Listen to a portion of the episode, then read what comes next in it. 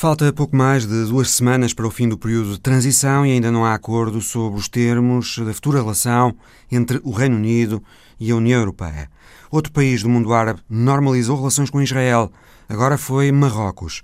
E conversamos já na abertura do programa com Bernardo Pires de Lima sobre o Conselho Europeu desta semana em que finalmente se desbloquearam os milhares de milhões de euros do orçamento plurianual e da bazuca para o relançamento da economia europeia pós-Covid. O dinheiro pode agora avançar. É o Visão Global, bem-vindos.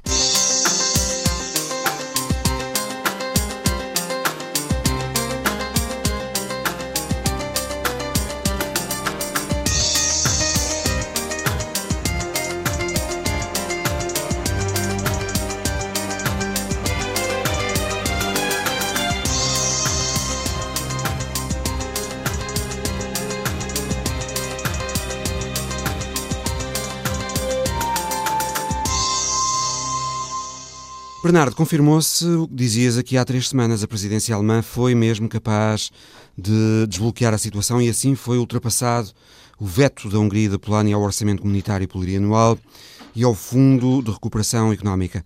Empurrou-se a questão com a barriga, não foi? Ao decidir-se que o respeito pelo Estado de Direito para acesso aos fundos europeus só se aplica a partir do próximo ano. Não era um, um, roteiro muito imprevisível, como, como disseste bem. Uh, essa antecipação que eu fiz uh, tem algumas uh, variáveis que valia a pena discutir. A primeira é a brecha que foi existindo ao longo das últimas semanas, sobretudo da última, entre o governo húngaro e o governo polaco, sobretudo porque o polaco vive numa, numa coligação nacionalista, mas com alguma uh, rivalidade e, portanto, os custos internos estão permanentemente a ser avaliados em função daquilo que é conseguido ou não em, em, Bruxelas.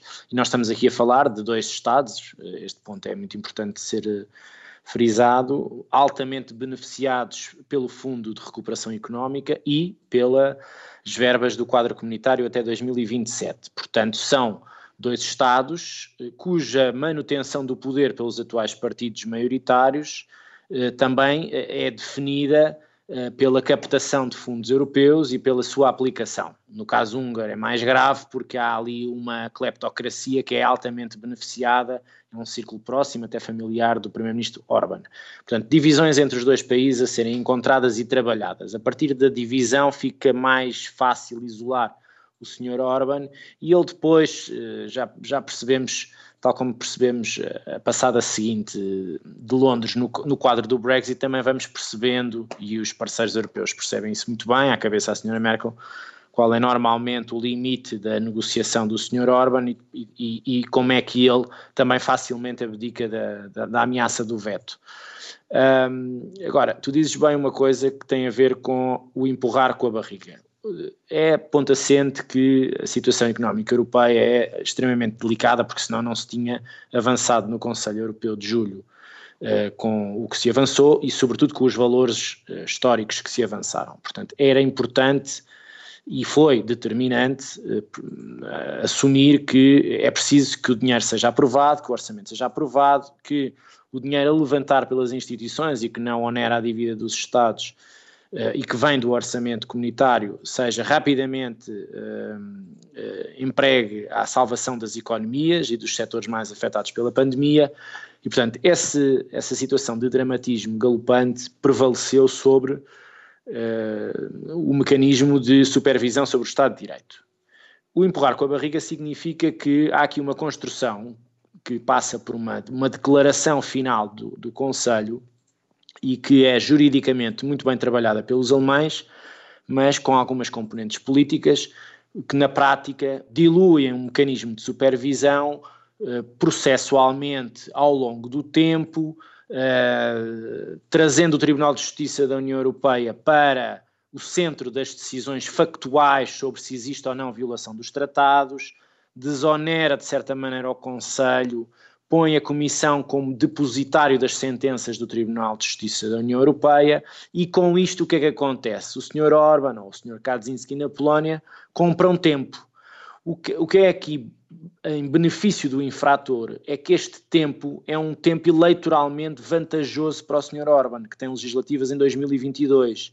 E, portanto, tudo o que ele consiga tirar do espectro de, de resolução em Conselho Europeu ou da Comissão, que são órgãos mais políticos, e que, eh, no fundo, atire todas as acusações para uma, um arco temporal, processual, jurídico mais prolongado, permite-lhe beneficiar dos fundos comunitários e ir a jogo às legislativas com toda a capacidade. O que acontece é que, em função do, do hiperpragmatismo que era necessário nesta altura, encontra-se aqui uma saída mais ou menos airosa que beneficia todos, beneficiando necessariamente sempre mais o infrator. Ora, isto tem o seu limite.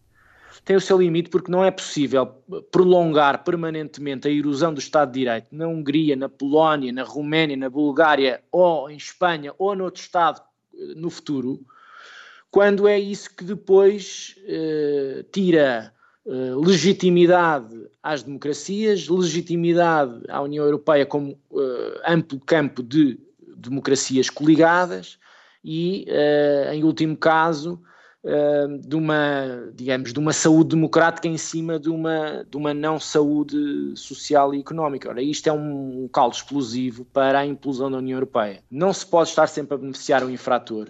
Tem que se beneficiar também as oposições que vão a jogo contra o infrator nos ciclos eleitorais, neste caso húngaro, que é o mais próximo, e capacitá-las de outra competitividade para uh, não cairmos nesta lógica, que me parece ser a lógica dos líderes europeus, de que é um fatalismo termos que estar permanentemente a lidar ciclo eleitoral a ciclo eleitoral com o Sr. Orban. Ora, não é um fatalismo, não há fatalismo em democracia, há alternância e há competitividade. É preciso é ajudar quem quer ser competitivo em eleições. Já há alguns passos no campo húngaro, só para terminar este raciocínio, que tem a ver com o facto das oposições, e isso foi visível nas municipais, uh, fazerem coligações pré-eleitorais e não fragmentarem a oferta. Isso, a, fragmentação da sua oferta beneficia sempre o Fidesz.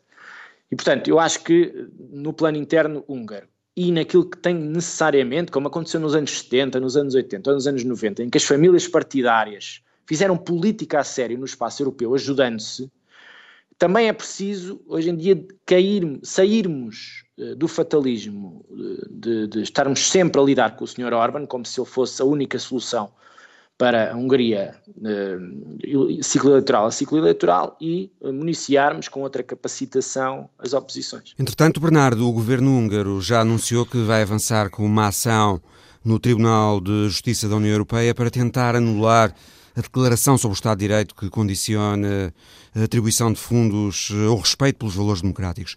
Terá alguma hipótese de sucesso essa queixa? Quer dizer, a matéria de facto, se formos ver os níveis pela Agência Europeia de Corrupção, eh, de corrupção endémica da Hungria em relação aos fundos europeus, se formos ver toda a asfixia do Estado de Direito na Hungria, quer dizer, a matéria de facto para. Agora, a questão aqui não é, não é o Sr. Orban não ter a noção que está em violação dos tratados, ele sabe, porque senão não ameaçava com um veto a uma, a uma, uma digamos, uma condicionante, um mecanismo de supervisão, uh, que é no fundo uma, uma assunção de, de, de que está em violação. O, o, ponto aqui é ele comprar tempo, comprar tempo em, em, em sede uh, judicial, comprar tempo processual para poder ganhar o tempo necessário para que o dinheiro chegue à economia e ele consiga fazer a, a redistribuição como tem feito, que é na, na cleptocracia que criou e sobretudo nas, uh, na subsidiarização de, de alguns setores estratégicos com impactos eleitorais, sobretudo fora das zonas urbanas é onde ele é muito forte. Uh, e, portanto, comprar tempo aqui significa poder ir a, às eleições de 2022 com as mesmas condições que conquistou maiorias uh, fortes uh, no Parlamento. O combate às alterações climáticas esteve também neste Conselho Europeu. Os países entenderam sobre uma meta ainda mais ambiciosa do que a anterior. A meta anterior era cortar 40% das emissões com efeito de estufa até 2030. A meta agora é uma redução bastante superior, de 55%. Será atingível? Ou é mais uma boa intenção? Nesta área das alterações climáticas tem havido muito boas intenções, mas depois na prática eh, muitas vezes as metas não são atingidas.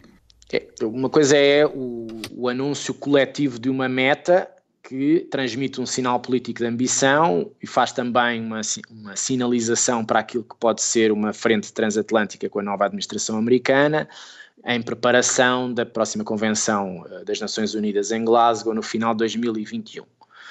Uh, sobre as alterações climáticas. Portanto, há aqui um espírito de liderança da, da, da, agenda por parte da União. Depois, no campo da concretização, é diferente, porque para além de haver uma, uma, um, um hiato entre o que é declarado e a ambição uh, declarada e as condições que alguns Estados-membros têm para fazer, nomeadamente a descarbonização das suas economias, como é o caso da Polónia, vai um grande passo.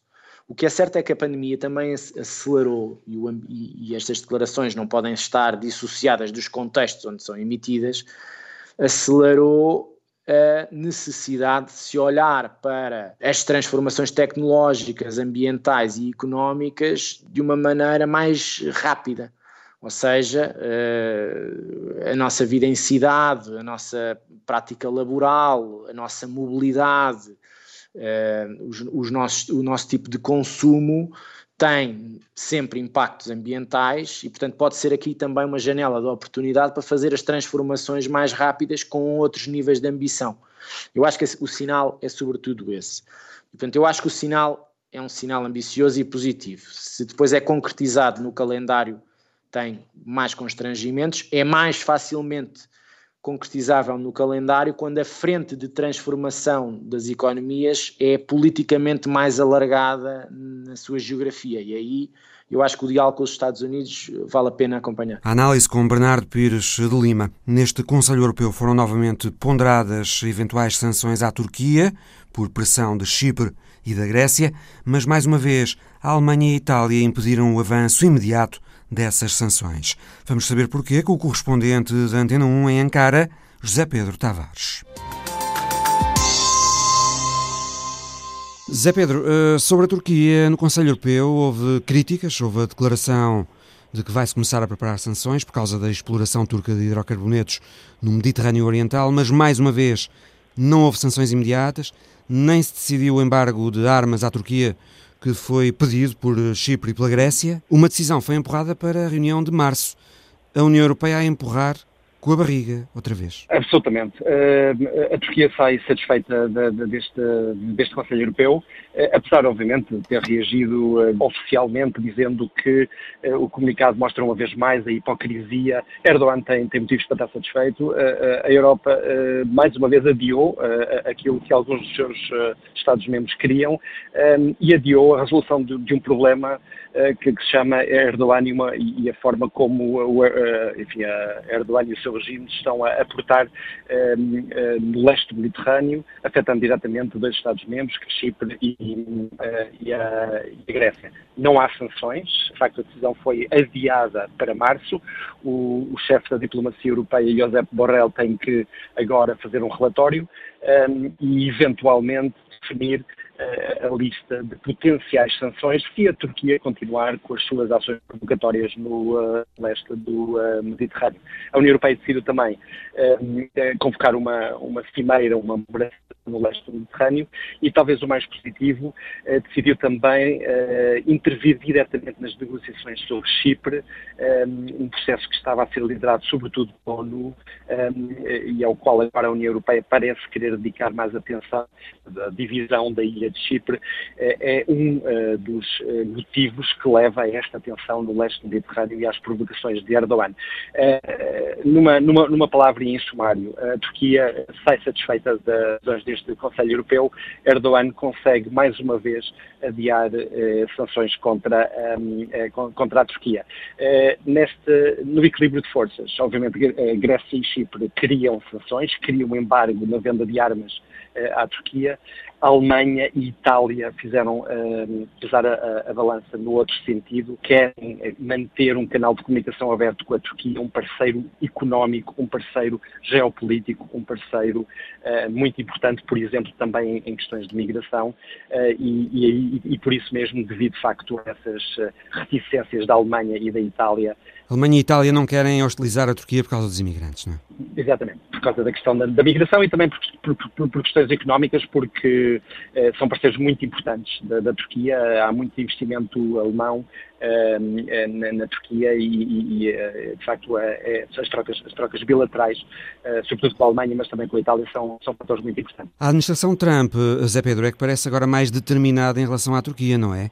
Já assinou a decisão de impor sanções pela compra do sistema de defesa antiaéreo russo S-400. Sanções que serão sobre a presidência da indústria de defesa turca, não é? É uma agência que é tutelada diretamente pelo presidente Erdogan e que lidera o desenvolvimento da indústria militar turca.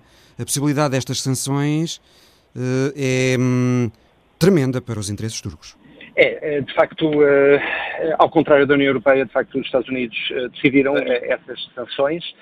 ainda assim, não são tão, digamos, rigorosas como, como, poderiam ser.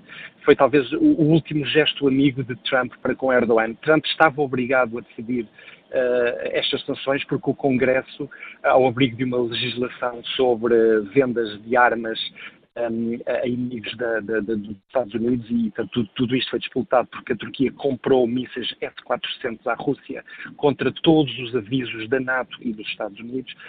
Um, e, portanto, o Congresso, ao fim de vários meses de, de, de ameaças, de facto, há, há, há poucos dias uh, passou essa legislação que obriga o Presidente uh, em 30 dias a decretar sanções.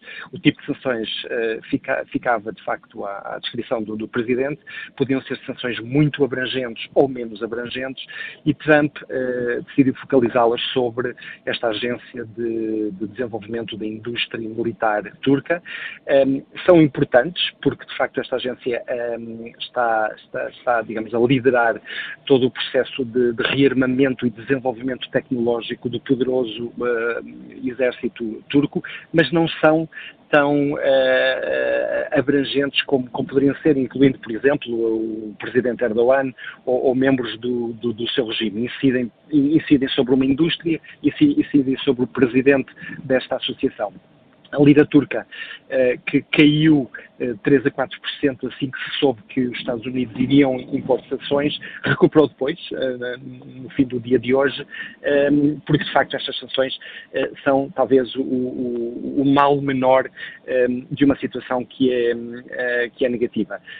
Mas sim, hoje há sanções americanas, a Europa, uma vez mais, havia para, para outras calendas, neste caso para o, o próximo Passeio Europeu de Março. O correspondente na Turquia, José Pedro Tavares.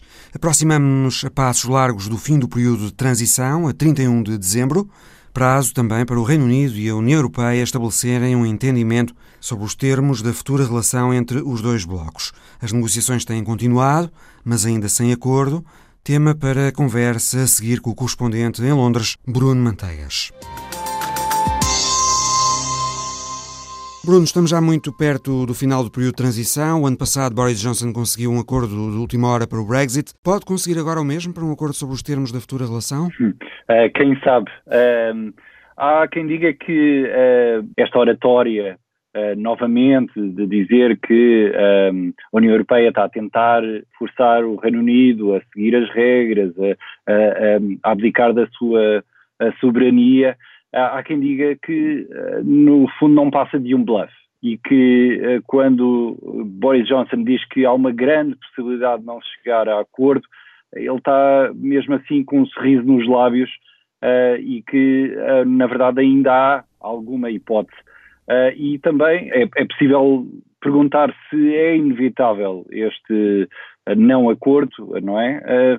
Porque é que não se disse logo em Bruxelas, quando foi uh, jantar com Ursula von der Leyen e aceitou continuar com esta novela sem fim de negociações que afinal uh, não passam uh, dos mesmos que, não, que, não conseguem avançar. A verdade é que quando Boris Johnson conseguiu negociar o tal acordo de saída, ele teve de aceitar aquilo que Theresa May não queria aceitar, que é uh, uma fronteira no mar da Irlanda, uh, onde existem controlos uh, aduaneiros sobre produtos entre a Grã-Bretanha, portanto, entre Escócia, Inglaterra e País de Gales, e a Irlanda do Norte, e é algo que os unionistas não queriam de todo e que não deixaram Theresa May aceitar e, e, e portanto, ele aceitou, tentou mascarar, tentou dizer que não era assim, mas uh, esta semana o governo acabou por aceitar que uh, isso iria mesmo acontecer,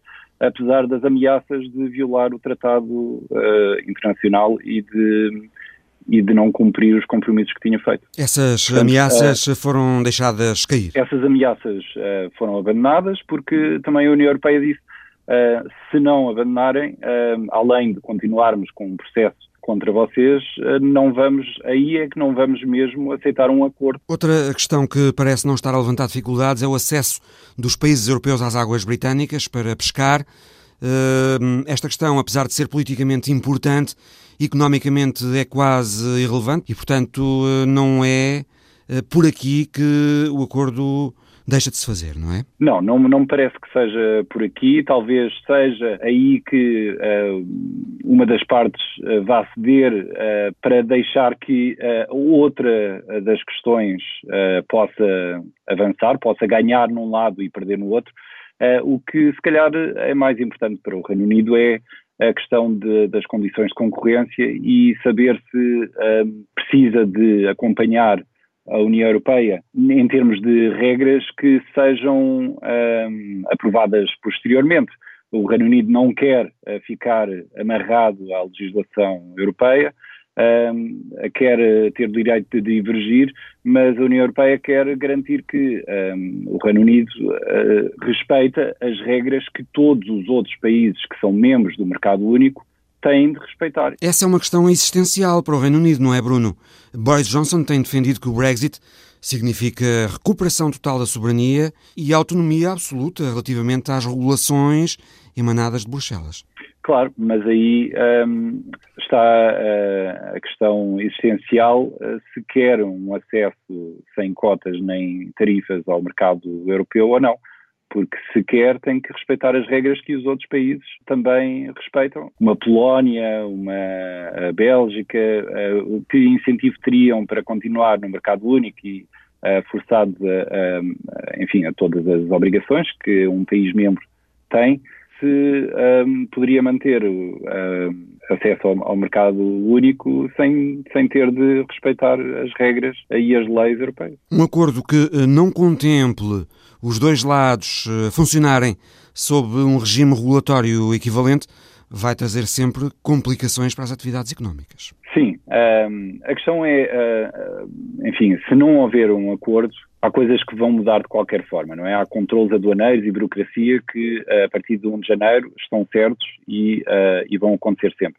A questão é, é se, 1 de janeiro, os produtos vão ter de pagar taxas aduaneiras e vão ter de cumprir certas, uh, certos regulamentos e como é que uh, tudo isso vai ser controlado é algo que é muito imediato e muito prático, tem um impacto uh, no, na economia e nas empresas muito real.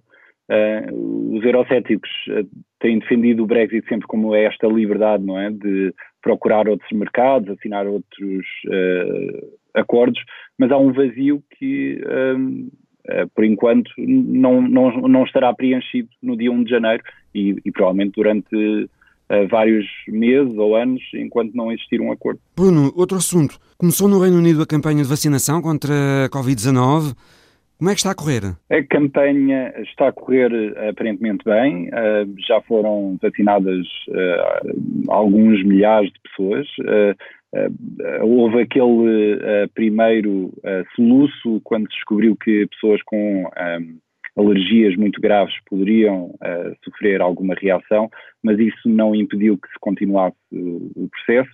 A questão agora é, o Reino Unido recebeu uma primeira primeiro carregamento de 800 mil doses, davam para 400 mil pessoas, mas precisa de receber muitos mais milhões e será isso, a velocidade com que vai receber as vacinas, que vai ditar o sucesso de um, começar a vacinação antes de os outros, não é? Porque agora vai haver uma espécie de corrida para ver quem é que consegue uh, a tal imunidade do grupo para uh, poder levantar as, as, restrições que existem atualmente. O correspondente da Antena 1 em Londres, Bruno Manteigas.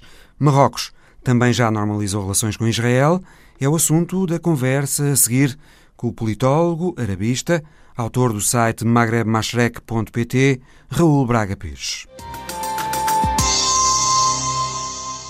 Raul, esta semana tivemos eh, outro país do mundo árabe a normalizar relações com Israel, foi Marrocos, e surgiu logo depois a informação de que os Estados Unidos estão a negociar a venda de drones para Marrocos. Os Estados Unidos anunciaram também um negócio de 23 mil milhões de dólares em armas para os Emirados Árabes Unidos, que também normalizaram relações com Israel. Parece haver aqui um padrão, não é? A moeda de troca da administração Trump para a normalização de relações com Israel parece ser a venda de armas. Sim, obviamente que Trump é um comerciante e, portanto, esse tem sido uh, o mote de, da sua administração. Uh, agora, parece-me que há aqui outros ganhos e, e, há ganhos mútuos e que não deixam de ser interessantes no, no longo prazo. Os acordos de Abraão são uma espécie do, do glutão do, do do detergente que vai comendo, vai absorvendo as nódoas todas. Não Quando falamos em acordos de Abraão, são estes acordos de normalização de, relação, de relações com Israel? Relações diplomáticas com Israel, exatamente. Uhum. Com, com Estados que, inclusivamente, anteriormente. Eh, pugnavam pela eliminação de, de, Israel. O Sudão, a República do Sudão, é um outro caso uh, destes que também estabeleceu esta, esta normalização, foram os segundos, creio, e, e Sudão, o mesmo Sudão que abrigou Bin Laden antes deste seguir para o Afeganistão. Uh, o Bahrein agora, também já. O, o Bahrein, exatamente, também. Portanto, uh, só falta mesmo a Arábia Saudita, não é? Seria. Sim, e, e, exatamente, exatamente. Seria o astrunfo, é, digamos, não é? é? É o joker, não é? o que estes acordos, no fundo, vêm fazer é oficializar aquilo que já era oficioso. No caso da Arábia Saudita, por exemplo, eh, a Arábia Saudita neste momento conta com o seu maior protetor sendo Israel, sendo Israel detentor de arma nuclear e, e, neste ambiente de Guerra Fria que se vive no Golfo Pérsico, estando o Irão também a caminho da produção de uma arma nuclear, o ambiente, digamos que é de Guerra Fria no Golfo Pérsico, ninguém se pode defrontar diretamente. É por isso também que existe a guerra no norte do Iémen, a chamada guerra proxy, onde sauditas e iranianos se vão confrontando mutuamente sem se confrontarem diretamente nos seus próprios territórios. Mas o que eu ia dizer que os acordos de Abraão uh, têm uma perspectiva a longo prazo que me parece muito interessante e que é, uh, tem, tem a virtude de, de, dar o primeiro passo. E ao dar o primeiro passo, quebram o tabu. E isto nas relações internacionais, tal e qual como no, nos namoros, nas relações pessoais, o, o, mais difícil é dar o primeiro passo. E a seguir vem logo uma série de iniciativas que até vêm colocar em questão anos e anos de retórica belicista de uns contra os outros. Eh, este negócio com ou esta adesão de Marrocos uh, uh, ao acordo e ao restabelecer oficialmente das relações com, com Israel é, é, um bom negócio no sentido para ambas as partes, porque se Marrocos vai gastar este dinheiro todo na compra de armamento. Tem também o reconhecimento da parte dos Estados Unidos da, da soberania marroquina sobre o Saara Ocidental. Exatamente, e isso não tem preço para os marroquinos. O projeto eh, de Mohamed VI vai eh, ao arrepio do projeto do seu pai, é a unificação territorial ficando esta questão eh, arrumada, resolvida neste sentido em que tem o reconhecimento da maior potência hegemónica mundial, eh, levanta aqui o precedente e, obviamente, e portanto quebrou o tabu, todos os Estados que, que têm relações com Marrocos, nomeadamente a União Europeia, ficam sempre eh, na reserva relativamente a esta questão, à questão sarauí, isso é bem patente nos acordos de pesca que são feitos entre marroquinos e, e europeus.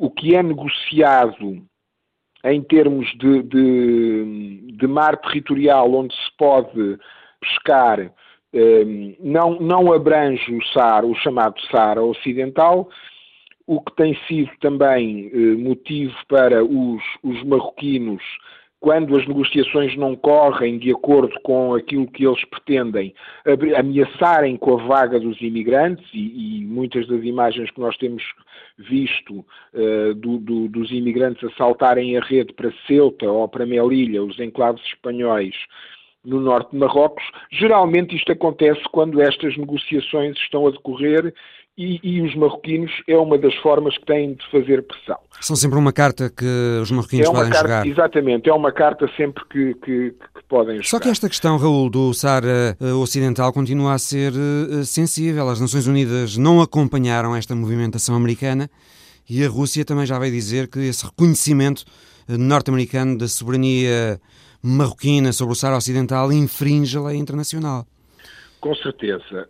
Portanto, a questão mantém-se, não é? A questão, exatamente, a questão mantém-se da mesma maneira que Marrocos, ao aderir a este acordo, também deixou claro que continua a defender uma solução de dois Estados para a questão palestiniana. Mas, portanto, voltando ao raciocínio anterior, é, obviamente que os Estados ficam sempre na reserva, mas a verdade, relativamente à questão saraui, como à questão palestiniana, mas a verdade é que este primeiro passo já foi dado e o, o, o oficioso passou ao oficial.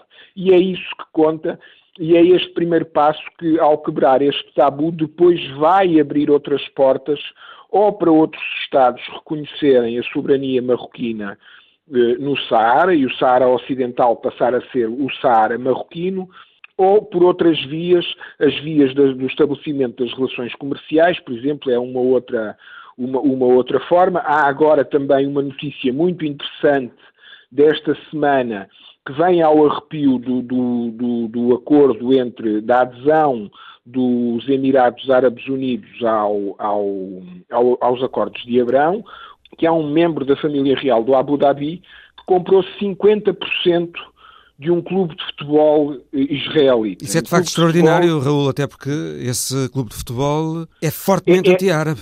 Exatamente, é de Jerusalém, precisamente. É o Beitar de Jerusalém. E, e, o Beitar de Jerusalém, e é o clube que tem, eh, digamos, a claque, os adeptos mais ou menos, menos abertos ao diálogo e à concessão de abertura das suas fileiras de jogadores a estrangeiros. É um clube que nunca, exato, nunca aceitou um jogador árabe no plantel.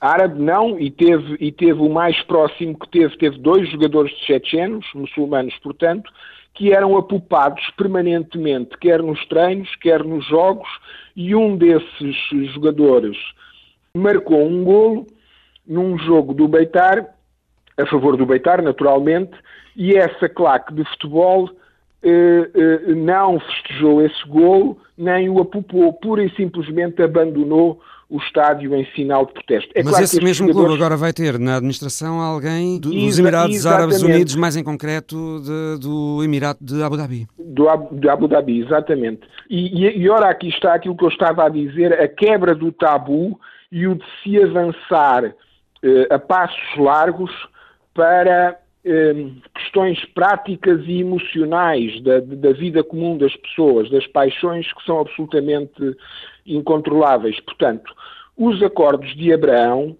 são de facto o grande legado, na minha opinião, são de facto o grande legado que vai ficar da administração Trump, porque no curto, médio e longo prazo, se forem bem explorados pelas próximas administrações uh, americanas e israelitas também, quase co como uma bomba de estilhaços, podem ir uh, espalhando-se por, por vários estados, por toda a região do Golfo Pérsico, toda a região do Médio Oriente, e permitirem que haja este regularizar de relações com Israel e a partir daí, quer dizer, nós vamos talvez dentro de dois ou três anos chegar a um ponto em que país que não adira aos acordos de, de, de Abraão, passa a ser um pária, não um pária diretamente, mas passa a ficar mal visto. E dentro desta competitividade que existe entre países, também há esta competitividade das adesões aos acordos, às, às, às alianças, e, portanto, ninguém vai querer ficar para trás. O que acontece é que, neste momento, nós estamos a ver o fim da Guerra Fria, que oficialmente aconteceu em 91, a ter 30 anos depois a sua expressão máxima no Médio Oriente. Digo isto desta forma porque os elos mais fracos, como é o caso dos palestinianos e dos sarauís, em contexto de Guerra Fria, sempre foram instrumentos utilizados um, pelos dois blocos na, na, na competitividade entre, entre os dois. Sempre foram usados. A partir do fim que a Guerra Fria terminou, passaram de facto a ser oficialmente os elos mais fracos e ninguém mais lhes ligou nenhuma. Por ninguém mais lhes ligar nenhuma, houve 30 anos de vergonha em que não se quis avançar para o que agora está a acontecer. E neste momento é a efetivação, a confirmação de facto de que são os elos mais fracos, de que não contam e de que o mundo não para ao mesmo tempo. E, portanto, eu diria que há uma boa notícia no sentido em que uh, estes acordos, uh, por contra natura que possam parecer, ao quebrarem este tabu e ao começarem a rasgar outros horizontes, poderão ser, de facto, uma boa notícia para o presente e para o, para o futuro. O especialista em assuntos do mundo árabe, Raul Braga Pires. A situação crítica em Cabo Delgado é o tema hoje da imagem da semana. Entremeamos a habitual crónica de Paulo Dentinho com declarações do ministro português da Defesa, João Gomes Cravinho, que esteve esta semana naquela província moçambicana e só prometeu apoio com formação e equipamento. Nada de enviar soldados portugueses ou da União Europeia para Cabo Delgado. É uma imagem enganosa esta de um cotidiano risonho em Cabo Delgado. Um pescador moçambicano exibe nos ombros um balde pleno de peixe. Poderia servir como matéria de propaganda, atividade tão cara a todo o poder político, não fosse a legenda no Guardian remeter-nos para a tragédia que a imagem não mostra, a da guerra e das suas consequências, em mortos, feridos, estropiados e desalojados com as forças devidamente formadas, devidamente equipadas, devidamente apoiadas na sua eh, cadeia logística com o planeamento adequado, eu creio que forças moçambicanas poderão eh, resolver o problema.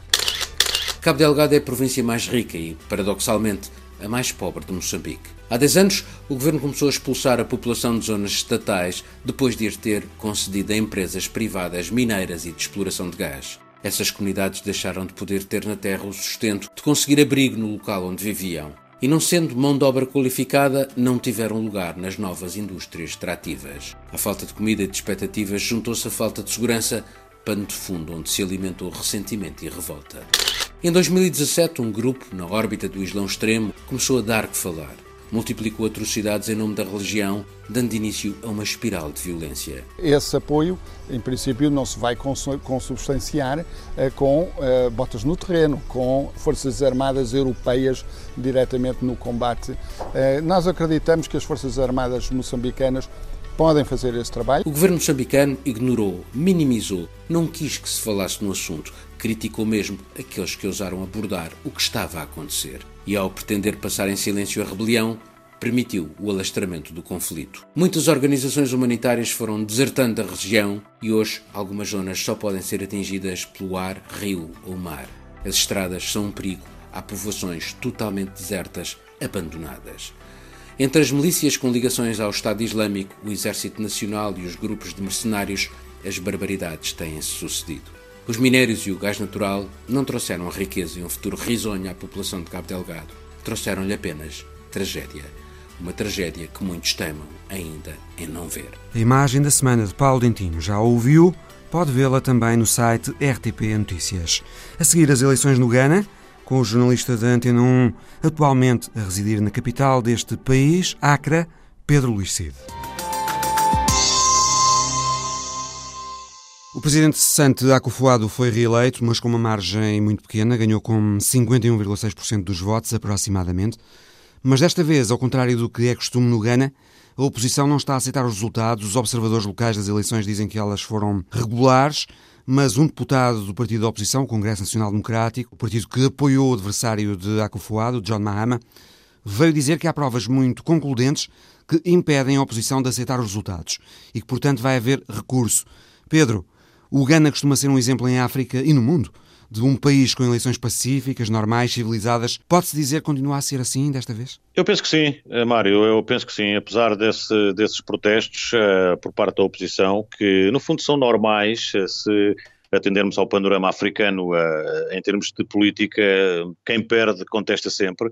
Aqui a contestação tem a ver com o facto do, do, da vitória do Nana Akufo-Addo ter sido realmente uh, por uma margem muito escassa, 51,59% dos votos, e eles contestam, especialmente em algumas áreas mais remotas do país, que terá havido alguma manipulação uh, nos votos. Uh, obviamente que isto uh, vai passar e as coisas vão seguir o seu curso normal, tem sido sempre assim. É quase que histórico dizer que quem perde contesta. Aqui a contestação assume outros contornos exatamente pela diferença mínima, mas a Comissão Nacional de Eleições do Ghana, que é curiosamente liderada por uma, por uma senhora, Ana Mensah, veio dizer que nessa zona remota onde, onde de facto o partido da oposição se queixa, estão em causa 128 mil votos, quando na verdade Nana Akufo-Addo venceu com uma margem de cerca de 500 mil votos a mais do que do que o seu opositor. Portanto, uh, nada, de, nada de especial se irá passar, isto vai seguir o seu curso normal, Uh, e, e, o Gana voltará a estar em paz como, como sempre esteve. Há, há, uma nota que me parece importante, uhum. tendo em conta também, uh, Mário, uh, o que se passa na Europa e especialmente em Portugal. For, votaram 13 milhões e 400 mil eleitores, o que representa 79% do eleitorado. Precisamente, Portanto, só por aí ia-te ia -te falar disso. esse é um facto a registar, essa participação fortíssima. É um sinal também de maioridade democrática do Gana. Eu, eu acredito que sim. O Ghana, o Ghana é talvez o único país da África que não tem um, historial de guerras civis ou de confrontos. As eleições são democráticas. E, e, repara, estes dois candidatos é a terceira vez que vão a eleições. Uh, o John Mahama ganhou em 2014, o Nana Akufo-Addo venceu em 2016 e agora volta a ganhar em 2020. Portanto, não há aqui um historial de eh, de confrontos, de violência, nada disso. Tivemos alguns episódios isolados, enfim, a Comissão Nacional de Eleições anunciou que foram cerca de 60 episódios isolados. Houve um grave, de facto houve um grave, um indivíduo que apareceu com uma arma numa secção de voto e, acabou por uh, matar cinco pessoas. Uh, enfim, uh, isto, isto, comparando com parâmetros de outros países africanos, quase que se pode dizer que não é nada. É, obviamente que é, é de lamentar, mas, mas, é, mas é muito pouco. E, portanto, o Ghana, nesse aspecto, é um país muito pacífico. E sabes, na minha, na minha qualidade de jornalista, foi muito curioso observar aqui a forma como os ganeses viveram isto, porque durante, em pleno período de lockdown, por causa do Covid, o governo organizou uma gigantesca uh, missão de registro, ou seja, as pessoas tiveram que se registrar novamente para votar, para evitar, uh, para evitar votos fraudulentos, para evitar pessoas que já, não, que já não estão cá e que apareciam nas listas de votos, etc. E, portanto, eles ordeiramente foram se registrar, e na, na segunda-feira, dia das eleições, às 5 da manhã, eu tenho uma escola mesmo aqui em Fretão, onde, vivo, às 5 da manhã já vi uma fila enorme, uma fila gigantesca de pessoas para votar, Uh, e foi muito curioso assistir à forma como, como os ganeses aqui viveram este, este ato eleitoral. Há aqui a sublinhar uh, o facto, Pedro, de a oposição não aceitando os resultados, não há violência, há um normal recurso para onde essas questões devem ser resolvidas, as instituições competentes, não é? Sim, sim, vão recorrer, anunciaram que vão recorrer para o Tribunal Constitucional e o Tribunal Constitucional depois irá tomar a sua, a sua decisão, mas ele vai tomar a posse daqui a um mês, vai, vai, vai suceder ele próprio daqui a um mês, na cerimónia que já está, que já está agendada eh, para o início de, de janeiro. Uh, até lá é, é, é, de prever que o Tribunal tome a decisão, mas não me parece que vá haver qualquer, reversão em relação aos, aos resultados. Uh, penso que será tudo pacífico. Este é um país com uma consciência democrática muito interessante. Aliás, basta verificar que, por exemplo, há, há cerca de 15 dias, talvez 3 semanas, morreu o antigo presidente John Rawlins, que é, um, que é uma figura muito importante para, para os ganeses. Chegou a ser acusado de ditador e depois virou a sua política completamente e abriu a democracia ao país morreu e os dois candidatos suspenderam a, a, a suspenderam a campanha eleitoral durante 10 dias uh, e não houve qualquer tipo de problema e todos cumpriram. Portanto, nesse aspecto eu penso que o Ghana é um exemplo para a África. Pedro, quais uh, foram as bandeiras dos dois candidatos? Akufuado, a economia, John Mahama, a luta contra a corrupção, presumo. Sim, a luta contra a corrupção, porque John Mahama entende que este governo uh, foi um governo corrupto e um governo que endividou, endividou o país. E, de facto, Uh, neste, nesta, neste mandato de quatro anos do, do atual presidente, e que, que será o próximo, prometeu uh, implantar um, um, programa de 17 bilhões para impulsionar a economia do Ghana. Repara nisto, é a primeira vez em 40 anos, e isto tem a ver com o Covid, obviamente, que, se, que o Ghana tem uma contração trimestral a primeira vez em 40 anos. Isto tem a ver com a queda das, das principais exportações, nomeadamente do petróleo e do cacau, eh, muito por causa da, da pandemia.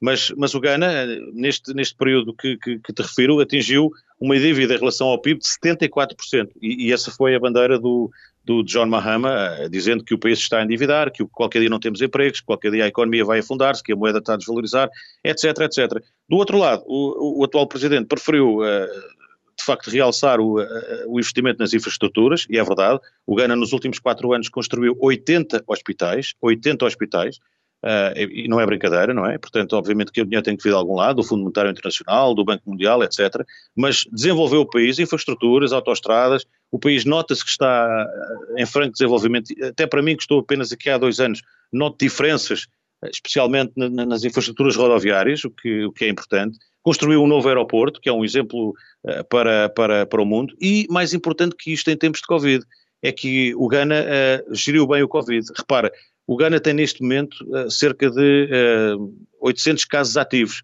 só morreram 300 pessoas. o Ghana praticamente é Covid-free. As medidas que implantaram, à chegada, é praticamente impossível alguém de fora chegar com Covid, porque tens que fazer o, teu, o teste do teu país de, de origem e à chegada tens que fazer outro teste obrigatório se deres positivo, eh, és acompanhado pelo Ministério da Saúde e vais cumprir a quarentena de 14 dias uh, com todo o apoio que, que, o Ministério da Saúde e o Governo do Ghana podem dar. Se fores negativo, vais à tua, se fores positivo, vais à tua vida. Negativo, aliás, vais, vais à tua vida. Portanto, quer dizer, eh, a forma como foi gerida foi reconhecida pelos ganeses porque eles veem o que se passa aqui à volta. E, o Ghana não sofreu nem, nem um bocadinho uh, do, comparando com o que se passa aqui à volta nos outros países. Consta também, Pedro, que o Ghana é um raro exemplo em África onde as pessoas não votam Uh, inspiradas pela etnia a que pertencem, mas uh, com base nas ideias que os partidos apresentam. É verdade. Uh, a discussão política aqui é, é muito interessante. neste, nestes dois meses antes das eleições, todos os programas de rádio, e quando digo todos, são mesmo todos, eram, eram com debates, enfim, com candidatos, com, com, com, os parlamentares de determinadas regiões, de, a debaterem uns com os outros, com, com participação do público. É muito interessante ouvi-los a debater e a discutir. E as pessoas têm de facto consciência política. As pessoas aqui no Ghana têm consciência da sua história uh, e, e, sabem que não foi fácil chegar ao patamar em que eles, em que eles estão neste momento. O jornalista da Antena 1, Pedro Luís Cid, no Ghana. Em três meses, uma jovem venezuelana passou de vender fruta com a mãe na pequena aldeia de Aracuí, no centro da Venezuela, a dirigir uma orquestra em Paris. Vamos saber como na história da semana contada pela Alice Vilaça. Eu estava na fruteria em Venezuela, em Yaracuy. E dois dias depois, eu estava aqui em Paris, na Philharmonie de Paris, dirigindo a orquestra. Era uma vez uma menina na Venezuela que foi para uma escola de música porque tinha muita energia. O primeiro instrumento que eu comecei a tocar foi o violino. Glass Marcano tinha quatro anos, começou a tocar violino e apaixonou-se pela música e pela orquestra. Como é possível que um niño pueda vivir feliz sin estar en una orquesta, porque yo, para mí la orquesta era lo mejor del mundo. Com Glass cresceu também o sonho de um dia ser maestrina. Quiero ser directora. Todos los días soñaba con dirigir una orquesta. Inscrita no El Sistema, um famoso e conceituado modelo de formação de jovens músicos na Venezuela, Glass Marcano conciliava a música com os estudos de direito. Depois de dar os primeiros passos a dirigir orquestras na Venezuela, Glass Marcano queria chegar mais longe em março de 2019, uma pequena pesquisa na internet deu a resposta que Glass Marcano tanto procurava. La Maestra, concurso para solo mulheres, primeira vez na história. Um concurso de direção de orquestra em Paris, intitulado La Maestra, estava a pedir inscrições. Marcano ficou entusiasmada, mas ao mesmo tempo percebeu que tinha um problema. El FIT para poder entrar al concurso es 150 euros. Eu não tenho dinheiro. A jovem venezuelana não baixou os braços e, com a ajuda de alguns amigos, conseguiu juntar o dinheiro para a inscrição. E eu decido fazer uma campanha para recolectar dinheiro e poder chegar a conseguir os 150 euros. Estaria tudo pronto para Glass Marcano participar no concurso em março de 2020, mas a pandemia de Covid-19 trocou-lhe as voltas.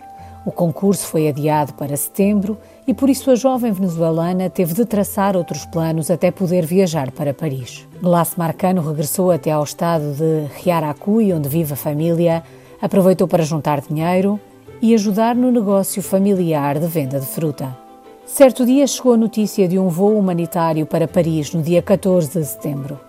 Apesar das fronteiras fechadas em Caracas, a Embaixada Francesa na Venezuela, a pedido da Orquestra Paris-Mozart e da Filarmónica de Paris, conseguiu um visto e uma vaga no voo para Glace Marcano. Era minha primeira vez saindo de Venezuela e montando-me em um avião. Eu não pude dormir. Em poucos dias, a jovem venezuelana aterrava em Paris e, no intervalo de poucas horas, entrava no edifício onde estava a decorrer o concurso La Maestra para dirigir a Orquestra Paris-Mozart. Estava na hora de subir ao palco e nem o facto de não falar francês ou inglês atrapalhou o desempenho da jovem maestrina. E empiezo a cantar. Sorry. Grandioso.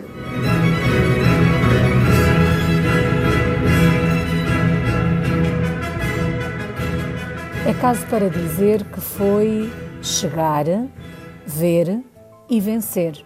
Glace Marcano, de 24 anos, não venceu o concurso, mas subiu ao palco novamente para receber o prémio da orquestra, o reconhecimento dos músicos que ela dirigiu. L'orchestre a voté et nous avons décidé de récompenser une personne qui n'a pas atteint la finale. Il s'agit de Gladys Marley Vadel. Y eso para mí fue una de las mejores cosas, súper emocionada. Glace Marcano voou para Paris com a ideia de regressar à Venezuela, mas a ambição de se tornar maestrina de uma orquestra manteve-a em Paris, onde vai continuar a estudar. É haver quedado eh, admitida no Conservatório Regional de Paris. E conta com a ajuda da Orquestra Paris-Mozart para concretizar este sonho.